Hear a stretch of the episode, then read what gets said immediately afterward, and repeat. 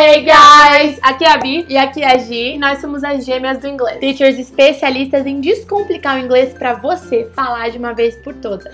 Pois é, e hoje a gente vai trazer nessa terça-feira aqui um Native Tuesday, ou seja, uma terça-feira nativa te explicando alguma expressão que vai te ajudar a se comunicar com um nativo ou então a assistir melhor filmes, séries. E a expressão de hoje é wear down. Wear someone down. E antes da gente ir direto pra dica, um recado importante para você que acompanha a gente, saber certinho o que vai em cada rede social, em cada dia. A gente tá procurando sempre se ajustar para garantir que a gente entrega o melhor conteúdo no melhor formato para vocês. Então, todas as segundas-feiras nas nossas redes você encontra os Gêmeas Respondem. Vai vendo aqui na tela para você se organizar. Às terças-feiras nós temos as terças nativas, Native Tuesdays, que a gente vai explicar expressões, significados de verbos frasais, phrasal verbs super legais. Daí às quartas-feiras no Instagram vai ter um real life da Bi, ou seja, dicas de inglês bem no dia a dia, de forma descontraída, meio que um vlog com dicas de inglês. E no YouTube a gente vai ter conteúdos super legais para descomplicar a gramática, descomplicando a gramática de vez. Nas quintas-feiras, em todas as redes, a gente tem dicas e expressões, com muitas dicas de pronúncia, como falar nome de famoso, como falar de um jeito mais nativo que você quer transmitir em inglês. E às sextas-feiras, no YouTube, Facebook, a gente tem vocabulário descomplicado. Então, muito conteúdo de vocabulário para inglês no carro, no mercado, na escola, faculdade, enfim, para você conseguir conversar muito bem. E no Instagram, o Real Life da Gi, um vlog dela, mostrando o dia dela, ensinando muito de inglês na prática. Então fica sempre de olho em todas as nossas redes porque tem conteúdo diferente em cada uma delas, inclusive conteúdos exclusivos também no nosso canal do Telegram, que provavelmente tem o link aparecendo aqui embaixo. Então, se você não é inscrito e não acompanha o YouTube, você vai perder dois conteúdos às quartas e sextas que são exclusivos e super importantes para quem realmente quer aprender inglês. Well, I'm just gonna go upstairs and study. Bom, mas então vamos colocar essa mão na massa e entender que expressão é essa, wear down. E a primeira coisa que você tem que saber é que na verdade isso é um phrasal verb, um verbo frasal, que nada mais é do que um verbo junto de uma partícula. E essa união, né, de verbo e partícula faz com que esse conjuntinho tenha um significado diferente do verbo sozinho. No caso aqui de wear down, a gente tem dois significados possíveis. E por que é tão importante ressaltar que os phrasal verbs passam a ter um significado diferente diferente do verbo sozinho.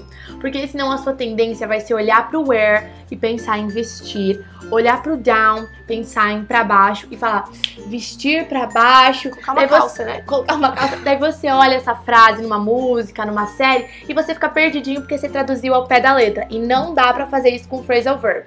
No caso, nós temos dois significados diferentes. O primeiro é você colocar alguém para baixo, desanimar, tirar as energias, desgastar a pessoa nesse sentido emocional ou até físico mesmo. The politician would wear down his opponents with his long speeches. Então, o político desgastava, cansava os seus oponentes com seus longos discursos. The politician would wear down his opponents with his long speeches. He's worn down by all the stress. Ele está desgastado com todo o estresse. He's worn down by all the stress. E perceba aqui que quando a gente está falando de um phrasal verb, a gente está falando de um verbo. Então, se você quiser falar no presente, você usa ele na forma do presente, por exemplo, wear é o verbo no presente, mas se você quiser falar no passado, você usa na forma passada. Worn é no caso do passado. Se quisesse colocar no presente contínuo, com energia também pode. A mesma alteração que você faria num verbo normal, você faz no phrasal verb. You are wearing me down. Você tá me deixando para baixo, me desgastando.